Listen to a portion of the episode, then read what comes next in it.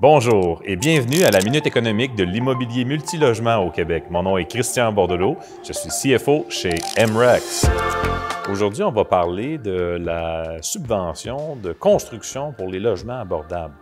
Euh, on parlait du concept, évidemment, ça s'ancre dans un contexte où il y a des politiciens euh, bon, municipaux, euh, provinciaux et fédéraux qui multiplient les annonces. Évidemment, les politiciens adorent hein, couper des rubans devant des chantiers de construction.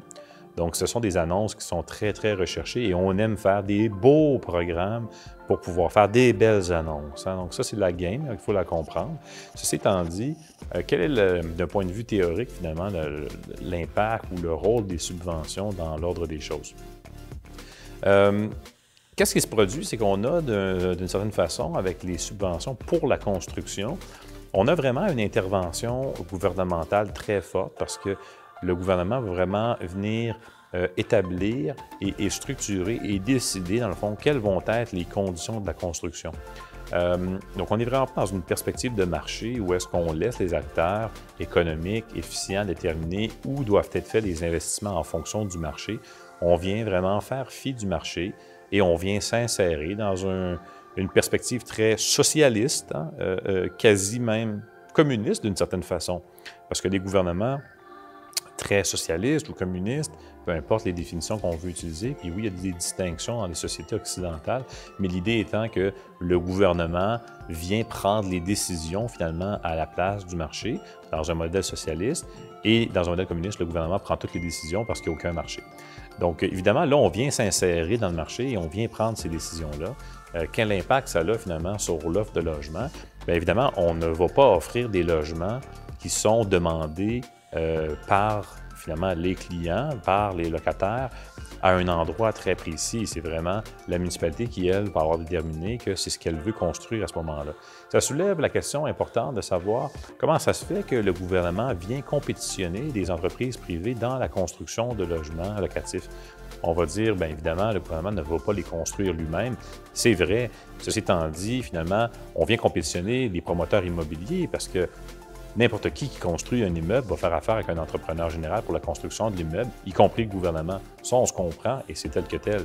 Mais la réalité étant que les promoteurs immobiliers ont pour rôle dans notre société de, à travers leur travail, évidemment, et les risques qu'ils prennent pour construire des immeubles à certains endroits, de déterminer quels sont les meilleurs endroits pour construire des immeubles.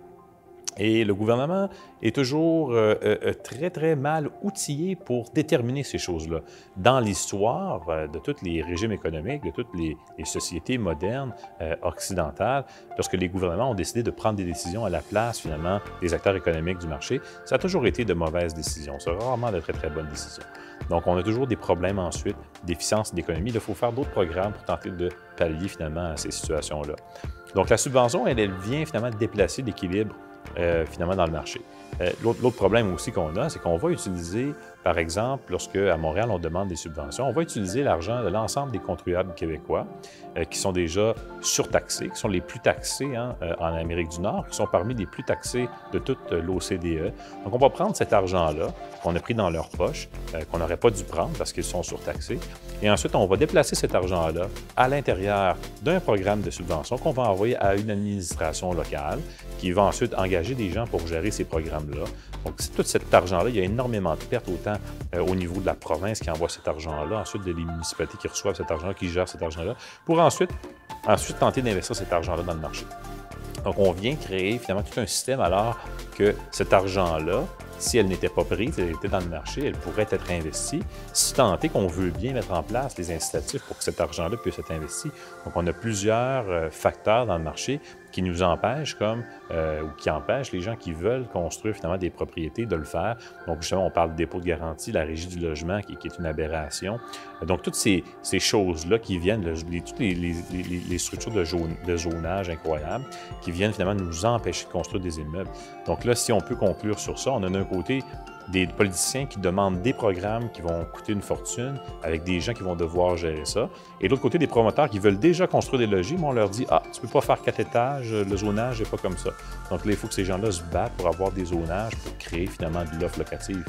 Donc, il faudrait, comme société, qu'on décide finalement qu'est-ce qu'on veut faire. Est-ce qu'on veut que le marché s'occupe de résoudre la crise ou on veut que le gouvernement, encore une fois, de façon totalement inefficiente, vienne résoudre la crise et encore là, par le fait même, diminue encore plus les incitatifs pour que les entrepreneurs, les promoteurs viennent justement travailler à fournir des logements de qualité aux Québécois et Québécoises. Merci d'avoir été avec nous aujourd'hui.